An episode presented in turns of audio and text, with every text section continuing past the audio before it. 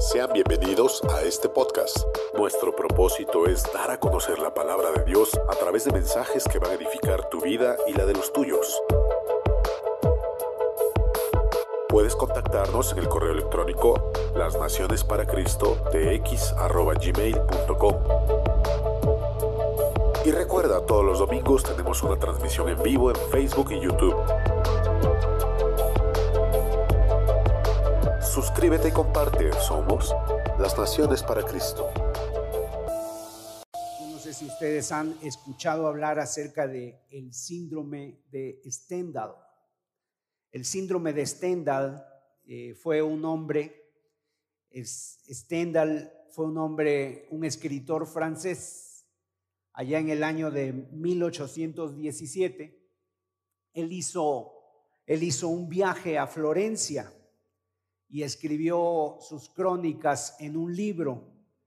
Y visitando la basílica, una basílica, una capilla de Santa Croce o Santa Cruz, eh, él tuvo ante esa acumulación, o sea, de, ver las, la belleza, e, e, el arte de cómo estaba ahí este, construida esa, esa capilla, dice que sintió desfallecer sintió que tenía taquicardia por ver algo tan hermoso y escribió lo siguiente.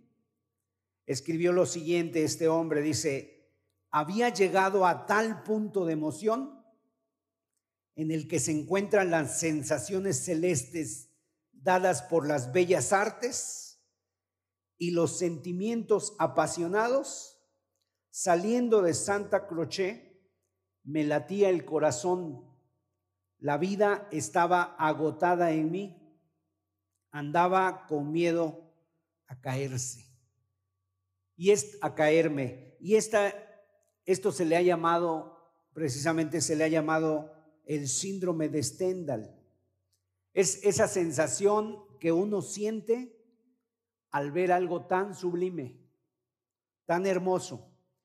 Y esto normalmente pasa cuando uno ve tantas belleza, belleza artística, que siente que le falta el aire, que desfallece. Y yo creo que nosotros, tal vez en algún momento tú has tenido esa sensación, cuando al ver una puesta del sol, tal vez un paisaje, que te has quedado sin aliento, sin palabras, cuando ves el cielo estrellado, a lo mejor un atardecer, o tal vez algo así más como cuando de repente te casaste y viste a tu novia vestida de blanco en la iglesia y, eso te trajo una sensación de, de que te faltaba el aliento, te faltaba el aire y parecía que te querías caer.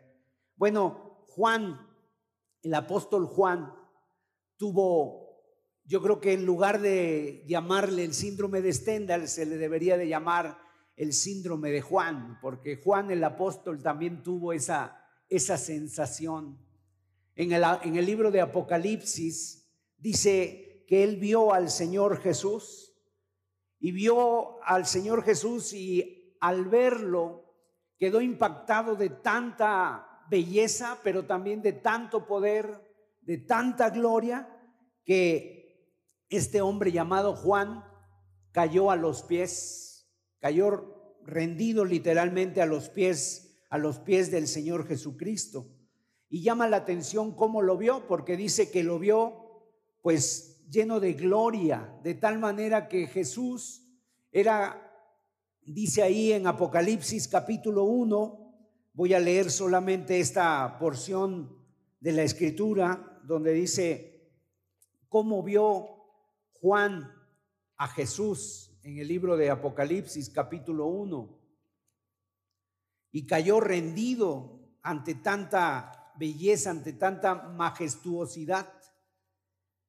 Y precisamente lo que se ha estado hablando aquí es acerca de quién es Jesús, de cómo ha sido un personaje que ha trascendido a la historia, que ha sido único por su vida, por su muerte, por su resurrección, por lo que dijo. A Jesús no lo mataron por lo que hizo, sino por lo que dijo. Sin embargo, sus palabras pues no han podido ser debatidas porque él fue el que usó imperativos, palabras eh, tales como el yo soy, el camino, la verdad y la vida.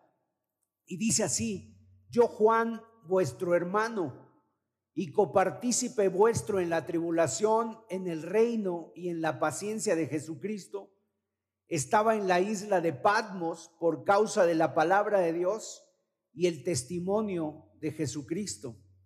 Yo estaba en el Espíritu en el día del Señor y oí detrás de mí una gran voz como de trompeta que decía, yo soy el alfa y la omega, el primero y el último. Escribe en un libro lo que ves y envíalo a las siete iglesias que están, en Asia, a Éfeso, Esmirna, Pérgamo, Tiatira, Sardis, Filadelfia y la Odisea. Luego dice Juan, y me volví para ver a la voz que hablaba conmigo, y vuelto vi siete candeleros de oro, y en medio de los siete candeleros a uno semejante al Hijo del Hombre vestido de una ropa que llegaba hasta los pies y ceñido por el pecho con un cinto de oro. Su cabeza y sus cabellos eran blancos como blanca lana, como nieve, sus ojos como llama de fuego, y sus pies semejantes al bronce bruñido, refulgente como en un horno, y su voz como estruendo de muchas aguas. Tenía en su diestra siete estrellas, de su boca salía una espada aguda de dos filos, y su rostro era como el sol cuando resplandece en su fuerza. Cuando le vi, caí como muerto a sus pies. Y él puso su diestra sobre mí diciéndome, no temas, yo soy el primero y el postrero. Hay varias cosas interesantes en este pasaje. En primer lugar, Juan en este momento tiene como 90 años. Él había sido un seguidor de Cristo desde muy joven. De hecho, fue el más joven de todos los seguidores, de todos los apóstoles. Y él fue el último en morir, o más bien fue el único apóstol que murió de muerte natural. Todos los demás seguidores de Cristo fueron muertos por causa de Cristo. Sin embargo, aquí Juan nos dice que él estaba en, una isla llamada Patmos, una isla que se encuentra allá cerca de Grecia, y, esa e, era una isla que usaban como prisión. Yo creo que es sabido de todos que muchas islas las han usado como prisión. Está, por ejemplo, por recordar algunas, la isla de Elba, donde mandaron a Napoleón. Está la isla de, aquí en México tenemos las Islas Marías, ¿verdad? Allá en Estados Unidos a un hombre llamado Al Capone lo mandaron a la isla de Alcatraz. Y también, si ustedes han leído El Conde de Montecristo, a Edmond Dantes lo mandaron a la isla de de If, allá en, las, en Francia también. Y entonces las islas han, sido usadas como prisiones. Y, Juan está, está precisamente en una isla prisionero de Cristo y ahí ves donde ve la gloria de Jesucristo. O sea, al que está viendo es al mismo Jesús que estuvo en la tierra, pero ahora ya está resucitado, ahora está ya lleno de gloria, ahora está lleno de majestad y dice que él no puede resistir. Su voz es como la de como, como trompeta. Ahora en la Biblia las trompetas son símbolo de victoria, símbolo de júbilo, pero también son símbolo de libertad. Hay una fiesta que celebran los judíos, la cual se llama la fiesta del jubileo. Y esa fiesta se celebraba cada 50 años. Cuando una persona, eh, digamos, para que era como una medida de seguridad para que las personas no vivieran en miseria toda la vida. Una persona podía ganar dinero, pero no podía hacerse rico a costa de los demás. Entonces había una ley de Dios que se llamaba la ley del jubileo y cada 50 años sonaba esa trompeta. Entonces las tierras, las pertenencias de las personas valían, tenían el valor de acuerdo a cuán cerca estaba el año del jubileo. Una tierra, si el año del jubileo estaba lejos, a no sé, a 20, a 30 años, entonces la tierra valía más. Si la, si la tierra estaba cerca o el año estaba cerca del jubileo, la tierra valía menos, porque en el año del jubileo todo iba a regresar a, su, a sus dueños. Y había personas que llegaban a, tal pobreza que no solamente vendían sus tierras, sino que se tenían que vender a ellos mismos. Sin embargo, el año del jubileo regresaban. Entonces aquí cuando Juan oye la voz de, Jesús, que se oye como trompeta, le está anunciando una cosa, es la libertad, es el jubileo, es donde nosotros podemos tener nuevamente la libertad. Ahora, yo quiero compartir con ustedes precisamente un texto, dos textos en Filipenses capítulo 3, versículo 8. El apóstol Pablo dice esto, fíjense, dice Filipenses 3, 8, y ciertamente aún estimo todas las cosas como pérdida por la excelencia del conocimiento de Cristo Jesús, mi Señor, por el cual lo he perdido todo y lo tengo por basura para ganar a Cristo. Juan, el apóstol Pablo, que fue un hombre que se convirtió a Dios, o sea, cambió su vida, precisamente él antes de, de estar en Cristo, él, su vida anterior, su vida pasada, dice aquí, que él por amor a Cristo lo había perdido todo y ahora lo tenía por basura. O sea, creo que en un momento nosotros, eh, este lugar, me comentaba ingeniero, este lugar antes de, de estar aquí las oficinas, pues estaba totalmente diferente. Y obviamente para hacer las oficinas y para adecuarlo ahora para, para la empresa, se tuvieron que quitar paredes, se tuvieron que sacar escombros, se tuvieron que hacer muchas cosas. Y bueno, cuando uno quiere un cambio, eso es lo que uno necesita hacer. Necesita uno agarrar el martillo y empezar a tirar unas cuantas paredes, sacar los escombros y hablar de, algo, de, de lo que es el cambio, o sea, hablar de ese cambio. Y entonces hay que deshacerse de lo viejo para empezar con algo nuevo. El Señor Jesucristo habló estas palabras en el Evangelio de Marcos. Y fíjese lo que, lo que dice, usó dos parábolas para hablar acerca de un cambio. El Señor Jesucristo en Marcos capítulo 2 dice, dice la palabra. Quiero leer este texto, Marcos capítulo 2, versículo 22. 21 y 22 dice, nadie pone remiendo de paño nuevo en vestido viejo. De otra manera, el mismo remiendo nuevo tira de lo viejo y se hace peor la rotura. Nadie echa vino nuevo en odres viejos. De otra manera, el vino nuevo rompe los odres y el vino se derrama y los odres se pierden, pero el vino nuevo en odres nuevos se ha de echar. ¿Qué quiso decir el Señor con estas dos parábolas? En primer lugar, un odre era un tipo de cantimplora de cuero y obviamente que eh, a veces eran literalmente los cuerpos de los animales que se usaban como cantimploras y ahí se, ahí se metía el vino. Ahora, el vino tiene una característica que cuando el vino se fermenta, se expande. Entonces, el odre era, tenía que ser flexible, tenía que ser nuevo. Tenía que ser como una bolsa de cuero nueva, de tal manera que cuando el vino, por esos efectos químicos, se expandiera, entonces el odre aguantara, resistiera y, el vino, pues, se, se pudiera tener ahí como un depósito.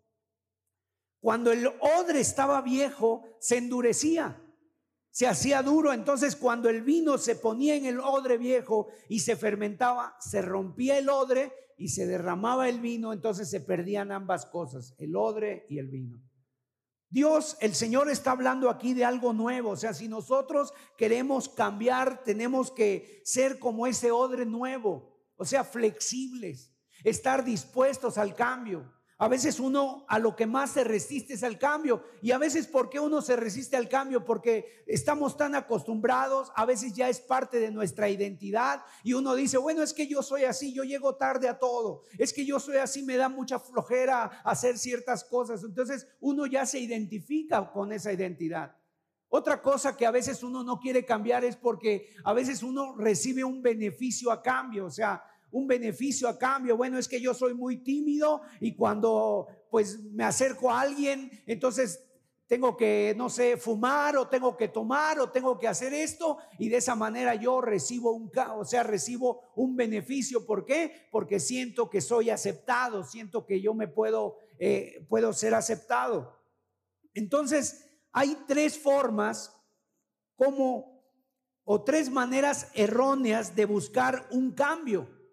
En lugar de, como en lugar de, de tener un odre nuevo, también dice la otra parábola, es como un vestido viejo. Si yo tengo un vestido viejo, obviamente que está hablando en un contexto pasado. Ahorita es muy fácil tener ropa. Hay telas sintéticas y muy económicas. Entonces, la gente tiene mucha ropa el día de hoy, pero anteriormente las ropas eran otra cosa, era, era diferente, llevaba todo un proceso el tener ropa, eran casi artesanales. Entonces, un vestido se cuidaba, entonces habla aquí de un vestido que era viejo y de repente alguien iba y le ponía un parche nuevo a su vestido viejo. ¿Qué pasaba? Dice que se rompía el, el, vestido, se rompía el parche y se hacía más grande la rotura. Así también está diciendo el Señor que eso, hay veces que nosotros no queremos un cambio total, queremos solamente poner ciertos parches, resanar ciertas cosas, pero seguir siendo los mismos. Entonces, eso es lo que busca y esas son tres ideas equivocadas acerca del el verdadero cambio. Y el primero, el primero es cambio si cambian mis circunstancias. O sea, yo podía, yo podía cambiar, me gustaría mucho cambiar, pero no puedo cambiar a menos que cambiaran mis circunstancias. Y yo creo que mucha gente piensa así. Por ejemplo, cambia cambiando tus circunstancias. ¿Quién no cambiaría, dice la gente, si pudiéramos cambiar lo que nos rodea? Y continuamente van pensando, eh, si cambiara mi salud, si cambiara mi jefe, si cambiara mi cuenta, ¿verdad? Que de pronto hubiera fondos en esa cuenta, si cambiara mi esposa, si cambiara mis hijos, si cambiara mi trabajo, yo no estaría lidiando con todo esto. Y entonces, ¿qué está pensando? Se tiene que cambiar lo que está fuera y si cambia lo que está fuera, yo voy a ser feliz, yo seré otro. O sea, en otras palabras, yo podría cambiar si cambia lo de, lo de afuera. Si me ponen en un lugar distinto, yo sería diferente. Pero miren, en el libro de Génesis, cuando Dios creó al ser humano, a Adán y a Eva, bueno, ellos eh, obviamente pecaron, se pusieron en rebeldía en contra de Dios, desobedecieron. Y entonces cuando Dios viene, les sale al encuentro y les pregunta, ¿qué pasó? ¿Por qué? ¿Por qué están, o sea, quién les dijo que estaban desnudos? ¿Por qué comieron de ese árbol que les dije que no comieran? Y cuando le pregunta a Adán, oye Adán, ¿por qué comiste del árbol? Adán le dice, es que la mujer que me diste. O sea, obviamente la culpa está afuera. Y cuando Dios va con Eva y le dice, oye Eva, ¿por qué le diste a tu esposo? Es que la serpiente me engañó. O sea, y luego va con la serpiente y obviamente ya la serpiente no tiene dónde meterse o a quién señalar y agacha la cabeza. Pero desde ahí está el nacimiento de esa forma de pensar. O sea, lo malo está afuera. Es, el otro el que tiene que cambiar. Yo no tengo por qué cambiar. El problema está afuera. Sí, me enojo mucho, ¿verdad? Soy muy enojón, pero ¿para qué me hablan así? Sí, en verdad bebo demasiado, pero pues es que tú sabes, he tenido problemas, no, no tengo trabajo, tengo situaciones. Y a veces esto viene, hasta, hasta los niños lo hacen, ¿verdad? Si fuera por mí, todo me iría muy bien. Pero el problema está afuera. Es la manera de pensar de, esta, de este primer punto. O sea, nos encanta echar la culpa afuera. La culpa es del gobierno, la culpa es de la empresa, la culpa es de la escuela, la culpa es de la economía, la culpa es del jefe, la culpa es del profe, la culpa es de los ovnis y de la pandemia. O sea, le echamos la culpa a cualquiera, nos inventamos lo que sea, obviamente, mientras no caer en la cuenta de decir la culpa, mientras la culpa no sea mía, mientras no esté en mí la responsabilidad del cambio, entonces obviamente uno le echa la culpa a los demás. Ahora, quiero decirte que esta perspectiva es falsa porque lo que necesita cambiar no es lo de afuera. Porque si fuera cierta, mira, entonces hubiera un perfecto contexto. Si, si estuviéramos en un contexto perfecto, obviamente habría respuestas perfectas. Y quiero decirte que el mismo Edén, el mismo paraíso, es una respuesta que refuta esto. ¿Por qué? Porque si ha habido un lugar donde el hombre estuvo en las condiciones más adecuadas y estuvo en las condiciones más perfectas, fue el paraíso. El paraíso, ahí tenían todo. Ahí estaba el clima agradable, tenían todo el sustento, tenían toda la frescura, tenían todo lo hermoso a su, a, su alrededor, tenían de todas las frutas y de toda la comida y de todos los animales para tener, y aún así el ser humano respondió mal. Ahora, también sucede lo contrario.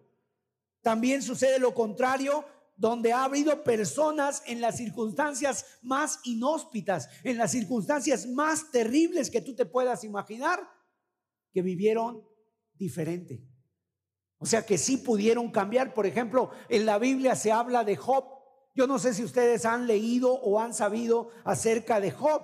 ¿Quién era Job? Dice que Job era un hombre que vivió allá en la época, es el primer libro de la Biblia, el más antiguo, y este hombre en un momento determinado le empezaron a pasar todo tipo de calamidades.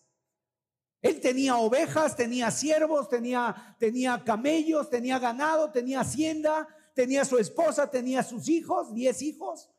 Y dice que en un día perdió a sus diez hijos, perdió sus bienes perdió su salud, le vino una sarna maligna, dice, incluso la esposa se voltea y le dice, todavía retienes tu integridad, mejor maldice a Dios y muérete. Sin embargo, Job se mantuvo íntegro delante de Dios respondiendo en fe, a pesar de las circunstancias que le rodeaban, a pesar de su contexto. Y obviamente el enemigo, Satanás, eh, sabe que es un arma muy poderosa y siempre nos tienta afuera y nos tienta a pensar que afuera está la solución. Al Señor Jesús se le acercó Satanás y le dijo, convierte esta piedra en pan, o sea, cambia tus circunstancias, porque Jesús estaba con hambre, estaba en ayuno, y le dijo, cambia tus circunstancias, convierte esta piedra en pan. O sea, y a veces ese día convierte, o esas palabras convierte tu piedra en pan, tiene muchas formas para nosotros muy sutiles. Pero no es, no es culpa del ambiente.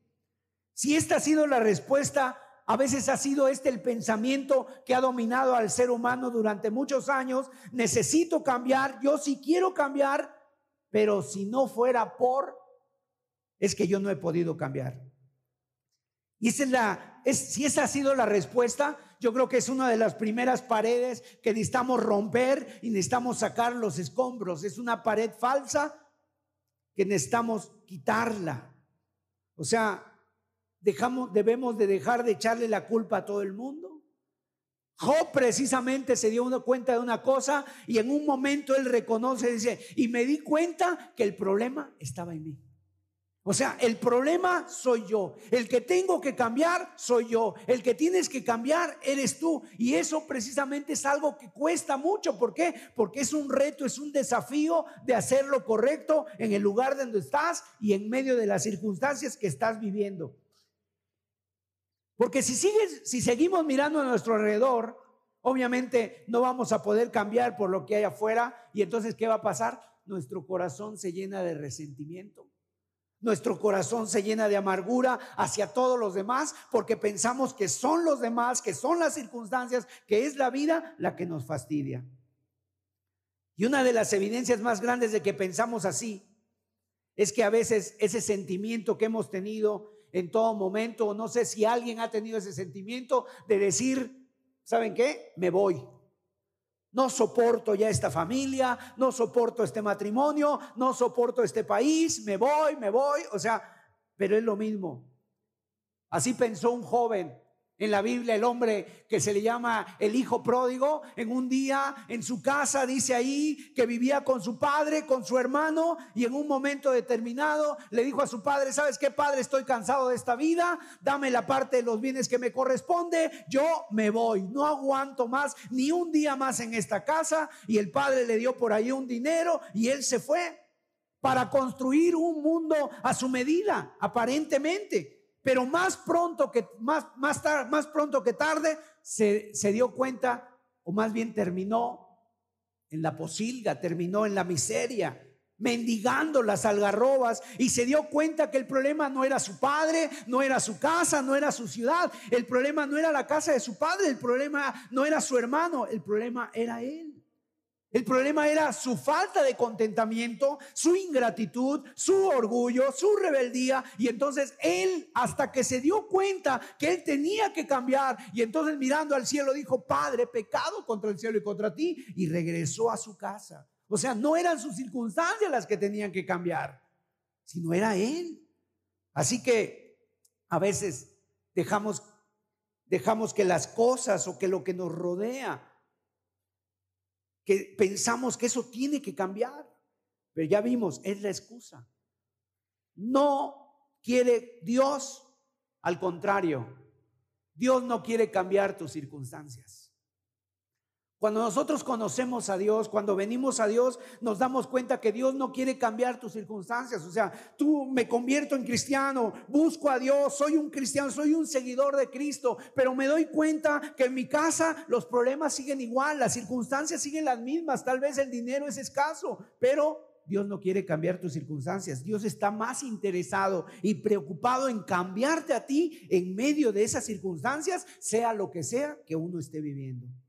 Entonces, ese es el primer error por el cual muchas personas quieren buscar un cambio. cambiar si cambian mis circunstancias. Que mi marido cambiara, que mi esposa cambiara, que la empresa cambie, que el gobierno cambie. Dios quiere cambiarnos a nosotros a pesar de nuestras circunstancias. El segundo método erróneo de cambio, una pared, una segunda pared falsa, que precisamente está en este mundo muy, de una manera se piensa muy fuerte, es cambio si cambia mi pasado.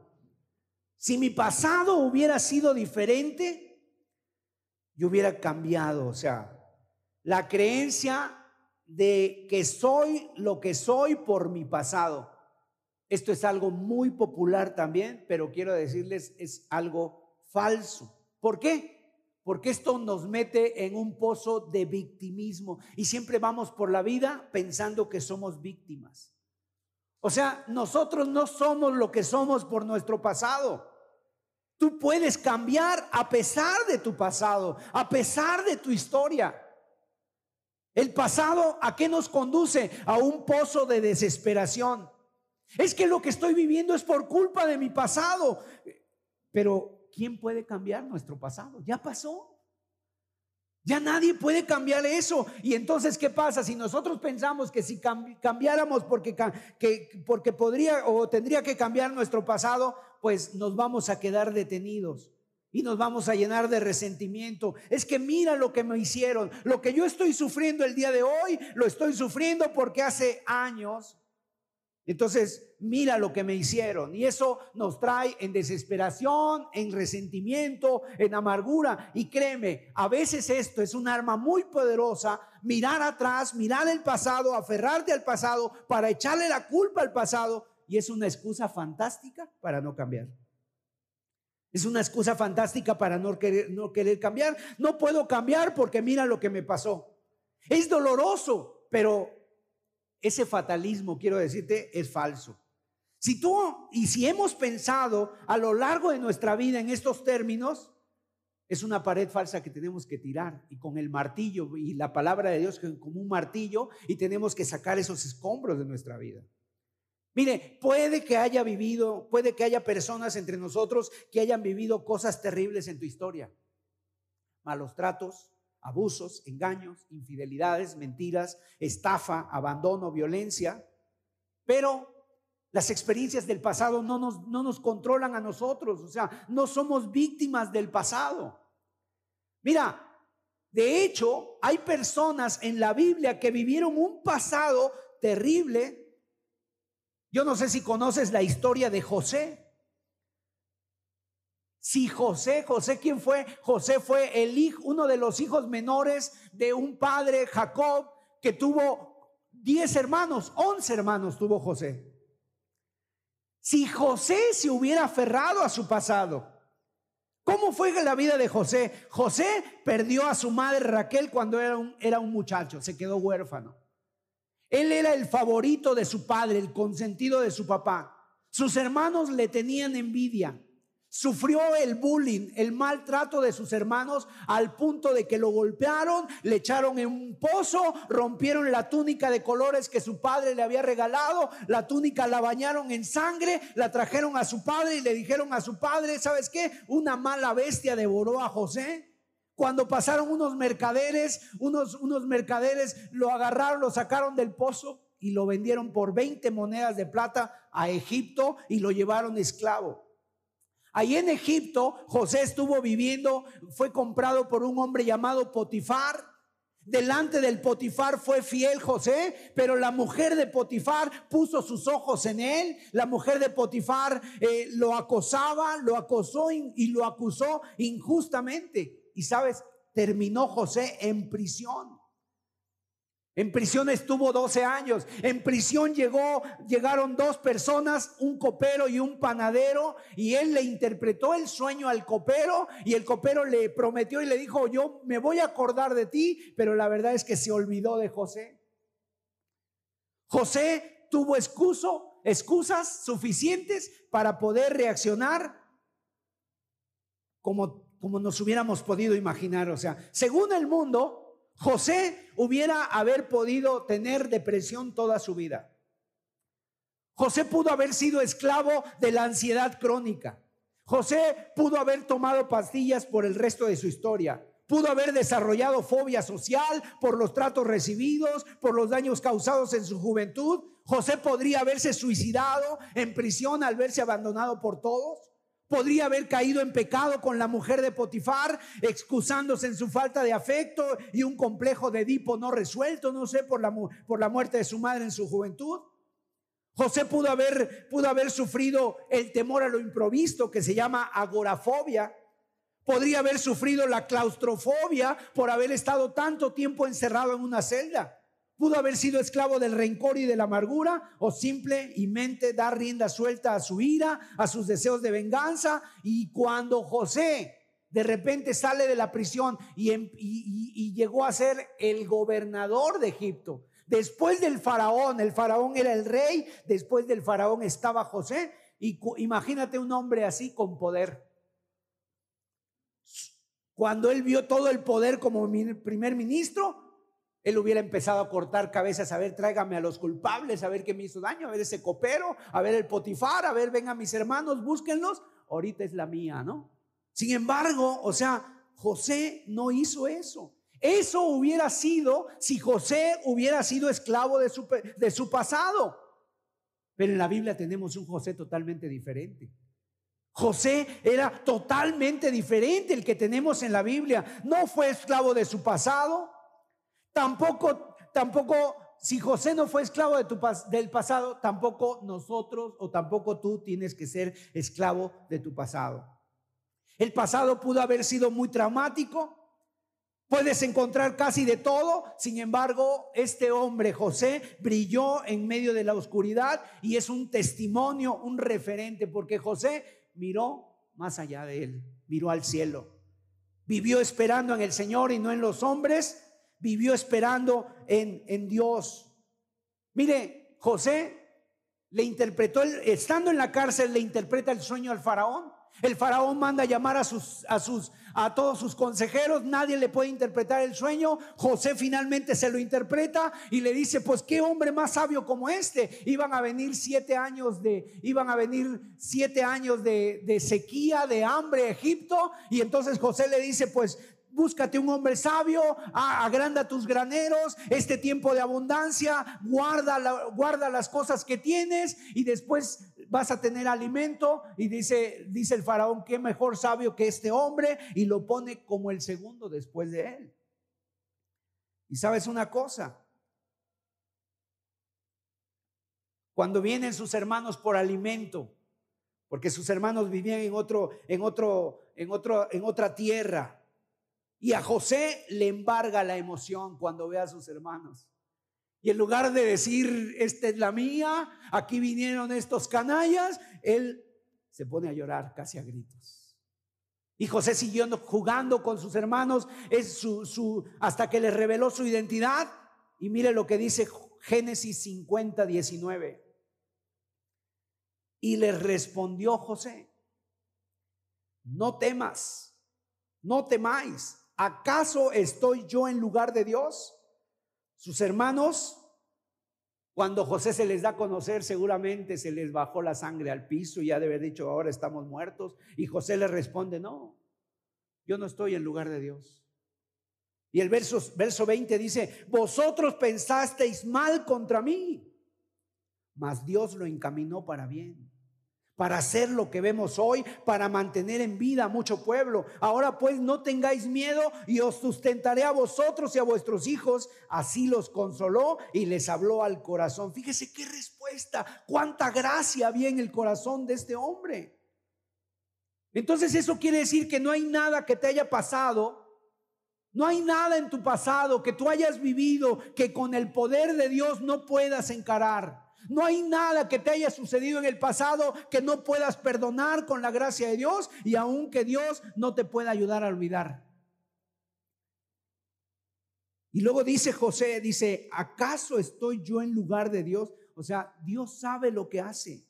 Ustedes pensaron mal contra mí, pero Dios lo encaminó para bien. ¿Qué quiere decir esto? José confió en Dios. Y así como José, Tú puedes renunciar a todo pensamiento y a todo sentimiento de venganza respecto al pasado. En lugar de decir, mira lo que me han hecho, en lugar de decir eso, es poder decir, gracias a Dios y cambiar. ¿Por qué? Porque José lo hizo con Dios de tal manera que dice la palabra de Dios que el que está en Cristo nueva criatura es y las cosas viejas pasaron. Ese es el milagro que puede hacer Dios en nuestras vidas. En tercer lugar, otra manera incorrecta de cambiar.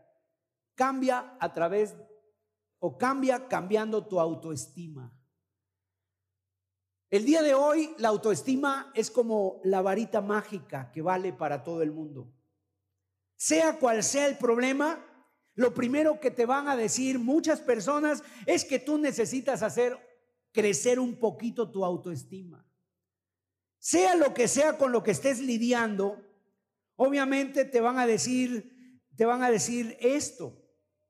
Y esto es como, esto es lo que va a pasar contigo, o sea, eh, tu pasado te persigue, entonces por eso tú tienes una baja autoestima, entonces tú tienes que trabajar en tu, en tu autoestima. Y quiero decirte que esto es algo incorrecto. Esto es algo incorrecto. Está en todas partes la, auto, la autoestima.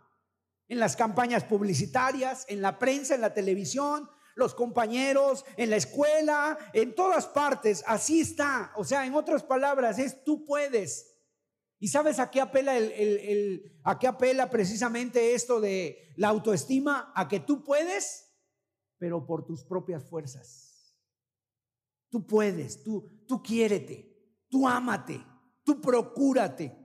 Tú eres el superhéroe, ¿no? O sea, ¿qué es lo que hace esa idea, el autoestima? Inflar nuestro ego. Y obviamente eso siempre ha sido una estrategia del enemigo para desviarnos y alejarnos de Dios. Cuando el Señor Jesús fue tentado en el desierto, ¿sabes qué vino Satanás y le dijo?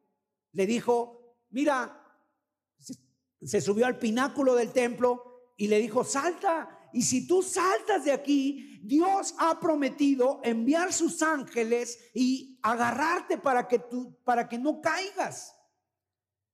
Qué forma tan espectacular hubiera sido para Jesús de empezar su ministerio. Tener el aplauso de todos, ¿verdad?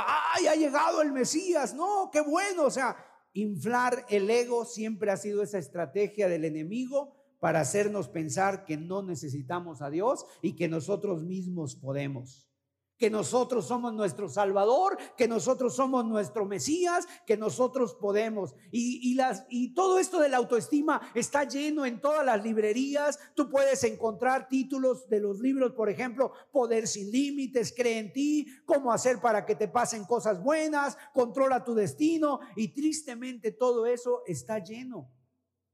Está lleno de filosofía, de este tipo de filosofías. La verdad es que esto de la autoestima, sinceramente a veces ha fabricado mentiras que nos hemos creído y muchas veces yo no sé si a ti te ha pasado o ha sido solamente mi, experiencia y mi, y mi pensamiento, que a veces pensamos que todo el mundo está en contra de nosotros, que tú tienes toda la razón y que todos los demás están equivocados. ¿Te ha pasado a ti? ¿O solamente me ha pasado a mí ese pensamiento? Pero mira, no puede ser cierto eso. Ese, sentimiento nos lo hace creer a veces nuestro propio corazón. Y entonces nos empezamos a pensar, eh, bueno, a creer que somos buenos, que somos sabios, que tenemos todas las respuestas. Pero la verdad es que a veces nos damos cuenta, ya pensándolo un poco, que estamos equivocados. En lugar de reconocer que la verdad está en la palabra de Dios, en lugar de reconocer que la verdad está en la escritura. Y a veces el hombre, ¿qué es lo que hace con esta autoestima? ¿Sabes lo que hace el hombre? Nos lleva a endiosarnos, a que el hombre se ponga por encima de todas las cosas. La autoestima de, por eso es que tiene tanto éxito, porque hace creer que el hombre puede salir adelante por sí mismo. Mire, la palabra fe en la Biblia se utiliza mucho, la palabra fe. Fe quiere decir confianza. Fe también quiere decir para, o confianza para obediencia. Pero cuando en, el, cuando en el contexto fuera de la Biblia se utiliza la palabra fe, cuando oímos esta expresión, no tiene nada que ver con lo que la Biblia dice acerca de la fe. Cuando a ti te dicen, ten fe, tienes que tener fe, ¿A qué se están refiriendo en un contexto no bíblico?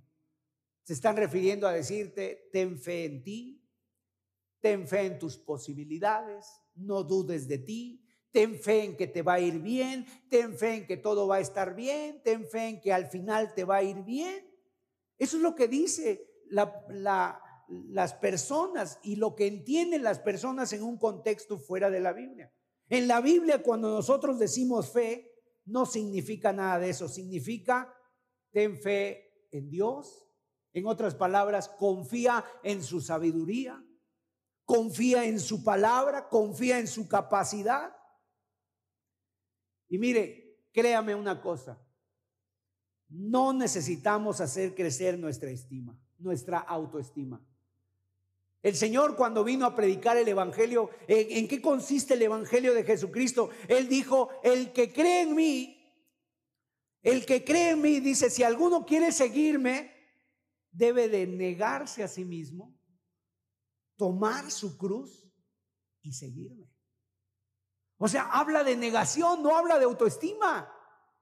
El que cree en mí, pues crea mucho en usted también y entonces sígame. No, le dice Jesús, el que cree en mí, niéguese a sí mismo, tome su cruz y sígame. En otras palabras dice, y el que no ama el que no me ama más a mí, no es digno de mí. Entonces a veces, ¿qué es lo que tenemos que hacer? No es escuchar más nuestro corazón, es, es escuchar la palabra de Dios y necesitamos escuchar de veras lo que Dios dice. De tal manera que entonces no necesitamos, no necesitamos autoayuda. Necesitamos Cristo ayuda. Necesitamos la ayuda de Cristo para necesitamos encontrarnos en la palabra de Dios. El día de hoy está de moda eso de decirle a la gente, tienes que buscar la autoestima para, o tienes que crecer en tu autoestima para buscar el cambio. Pero mire, realmente la autoestima a veces es algo más bien que lo tenemos muy elevado. Ahorita, con todos esos telescopios y con toda la ciencia que hay, se han descubierto miles, millones de planetas. De tal manera que nosotros, y, y, son millones de galaxias, nosotros estamos dentro de una galaxia, la Tierra está dentro de una galaxia que se llama la Vía Láctea. Pero hay muchas otras galaxias, miles, millones de galaxias y este mundo y este universo se está expandiendo. Y, y por ejemplo, la Tierra cabe cientos de miles de veces en el Sol. Estamos hablando de algo muy pequeño en el universo, la Tierra, y estamos hablando de que en la Tierra hay cinco continentes y ahorita estamos cerca de los 8 mil millones de habitantes en la Tierra.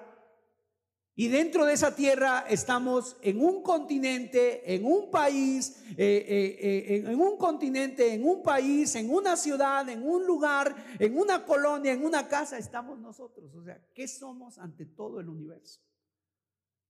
La estrella más cercana se llama la, la próxima Centauri. Está a cientos, miles de años, años luz, ¿no? La velocidad de la luz, 300 mil kilómetros por segundo. ¿Cuánto un, yendo allá en, en, un automóvil, en un vehículo a 300 mil kilómetros por segundo, se tardaría tantos años en llegar allá? O sea, ¿qué somos en este universo? Y sin embargo, estamos aquí en esta tierra y decimos, tenemos que elevar nuestra, nuestra autoestima más si pensamos que todo gira alrededor de nosotros, si pensamos que somos los más importantes, si pensamos que todos me han hecho daño, si o sea, ¿qué más autoestima? Es más, la Biblia dice, cuando le preguntaron a Cristo, a ver, Señor, resume los mandamientos, ¿cuáles son los, los mandamientos? ¿Cómo los resumes? El Señor los resumió en dos. En primer lugar, amarás al Señor tu Dios con todo tu corazón, tu mente, tu alma y tus fuerzas. Y en segundo dice, amarás a tu prójimo. Y luego el Señor dijo, como a ti mismo. O sea, no son tres mandamientos, son dos mandamientos. Amar a Dios por sobre todas las cosas, amar a tu prójimo. ¿Y cómo debo de amar a mi prójimo? Como a ti mismo. O sea, en otras palabras, ya Dios está asumiendo que el hombre se ama demasiado. Nos amamos demasiado. Ponemos nuestros intereses por encima de muchas cosas. Y la palabra de Dios ya asume que nos amamos. Bueno, así como te amas, así como te procuras, así como tú piensas de ti, así tienes que amar a los demás. De tal manera que dice la Biblia, esposos amen a sus esposas como como Cristo amó a la iglesia. Nuestra autoestima está muy bien, pero el mundo, ¿sabes qué hace? Insiste en inflarla. Y el peligro de hacer crecer ese amor propio es tremenda. Porque ahorita, en este tiempo que nosotros estamos viviendo, son tiempos muy complicados. La Biblia dice, en los postreros tiempos habrá hombres amadores de sí mismos. ¿Qué quiere decir hombres amadores de sí mismos? Hombres con muy buena o muy alta autoestima. Entonces la solución no está en la autoestima. La solución no está en mirarse a uno mismo, en amarse a uno mismo, en buscar las soluciones uno mismo. La solución está en negarse a uno mismo. En otras palabras, cuando uno llega a la conclusión de decir, es que nada de lo que dice mi corazón es cierto, yo voy a confiar solamente en Dios y en su palabra. Es más, ya he confiado mucho en mí y mira, mira lo que ha pasado, mira lo que he hecho, mira cómo he estado.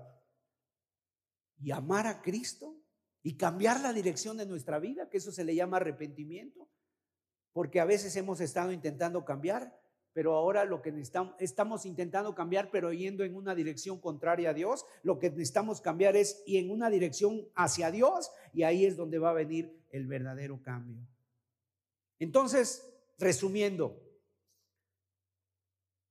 reconocer que el problema no está a nuestro alrededor, reconocer que el problema está en nosotros, que Dios está interesado en cambiar nuestro corazón, que el verdadero cambio no está en cambiar nuestras circunstancias, porque aun si viviéramos en un mundo idílico, en un mundo utópico, aun si viviéramos en un mundo así, sinceramente, seguirías luchando contra ti mismo. Un ejemplo de esto es David. El rey David fue un hombre que un momento llegó a, tener la gloria de todo. Tuvo sus ejércitos, tuvo su familia, tenía paz, o sea, había vencido a sus enemigos, tenía todo en su mejor momento. Su reino había crecido, Dios lo había colmado de bendiciones y ese día, ¿sabes qué hizo, qué hizo David? Se quedó acostado en su casa, no fue a su oficina, no fue a trabajar, se quedó acostado. En la tarde sale por ahí todo encamorrado y de repente ve a lo lejos, ve a una mujer que está bañándose desnuda, la manda a traer, se acuesta con ella y viene un gran problema. La mujer resulta embarazada, después resulta que la mujer es esposa de uno de sus, de sus soldados favoritos de él. Eh, él. Ahora tiene un problema, ¿cómo hacemos para tapar esto? Traigan al soldado que duerma con su esposa. El esposo, el, perdón, el soldado era tan fiel que dice, no, no voy a dormir con mi esposa porque estamos en guerra. Y entonces se queda ahí en la puerta. David dice, ahora que se me están complicando las cosas, lo emborracha para que no sepa ni qué pasó. Y finalmente, ¿sabes qué hace? Lo manda a matar. Dice, ve allá, a lo crudo de la batalla, allá, déjenlo a, a Urias, déjenlo solo y lo, y lo entregó a los enemigos en su mejor momento. O sea, si cambiaran nuestras circunstancias y si las circunstancias fueran las más, las más óptimas, seguirías viendo que el problema eres tú. En segundo lugar, tampoco es tu pasado. Dejemos de culpar lo que pasó en el pasado, sino más bien a qué nos manda Dios con respecto al pasado. Dios nos manda con respecto al pasado dos cosas. Número uno, perdonar. Y perdonar es soltar, liberar. Eso es perdonar. Y en segundo lugar, en con respecto al pasado es dejar. Perdonar, dejar. ir adelante. Te hicieron mal. Mira, a Cristo también le hicieron muy mal. Lo vendieron, lo traicionaron, lo escupieron, lo abofetearon, a pesar de todo el bien que él hizo. Pero en la cruz él dijo, Padre, perdónalos porque no saben lo que hacen. Puedes sentir la bendición. Entonces, el bálsamo de perdonar. Yo creo que muchos de nosotros hemos tenido o tenemos que perdonar nuestro pasado. Y los primeros beneficiados en perdonar siempre vamos a ser nosotros. Y es que a veces pensamos que el perdón depende de los demás. Es que si viniera y se me arrodillara, si viniera y reconociera, si viniera y me dijera, entonces yo estoy dispuesto. Pero eso nunca va a pasar. O a lo mejor la persona que te dañó ya ni, ya ni vive. Y el perdonar, el no perdonar es darle poder a esa persona para que nos siga dañando a pesar de que ya no exista. Entonces, perdonar tiene que ver con soltar y tiene que ver con una decisión voluntaria. Y cuando tú perdonas, los primeros beneficiados somos nosotros y sientes esa paz. Y una de las cosas que creo que en este tiempo le tenemos que decir a Dios es, Señor, enséñame a perdonar, porque si Dios, si yo quiero que Dios me perdone, pues ¿quién soy yo para guardarle resentimiento a alguien? Y en tercer lugar, el cambio verdadero no está en hacer crecer tu, tu autoestima. El cambio verdadero está en entregarte en los brazos de Cristo, en Cristo Jesús, porque dice la Biblia que en Cristo somos nuevas criaturas. Él hace nuevas todas las cosas. Ese Cristo glorioso que vio Juan, esa majestuosidad de Jesús, es la que necesitamos ver nosotros. A veces nuestros ojos han estado muy abiertos a lo a lo humano, a lo material y han estado cerrados a lo espiritual. La idea es cambiar, obviamente, pero no para ser más felices o mejores personas. Yo creo que la idea correcta bíblica para cambiar es para parecernos más o para parecernos al Señor Jesús. ¿Cuántos escombros necesitamos sacar de nuestra vida? ¿Cuántas veces eso nos ha detenido? Es que si cambiara mis circunstancias, si yo tuviera otra vida diferente,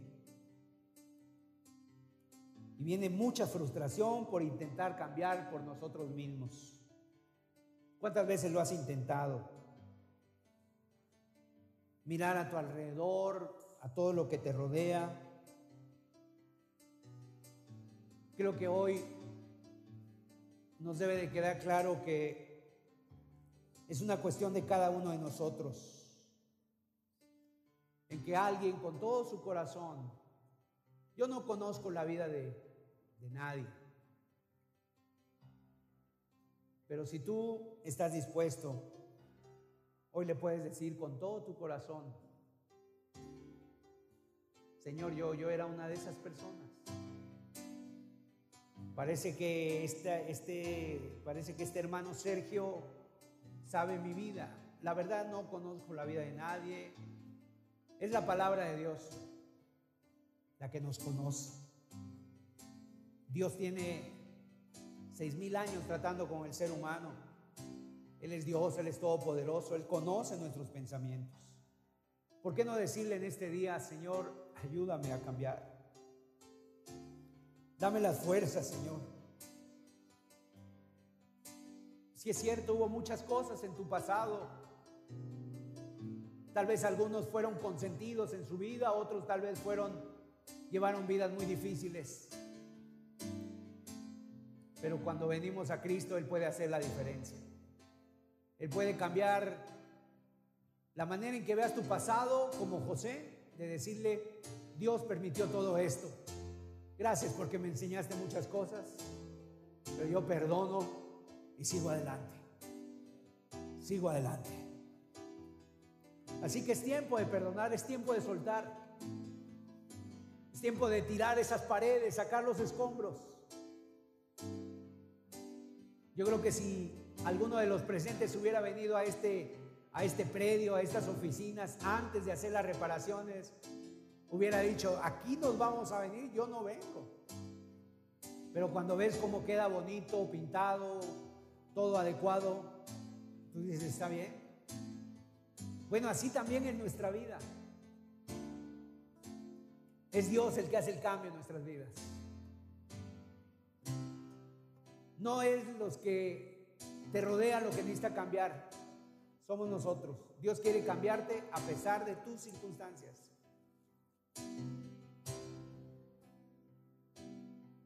Entonces en esta hora dile, Señor, ayúdame.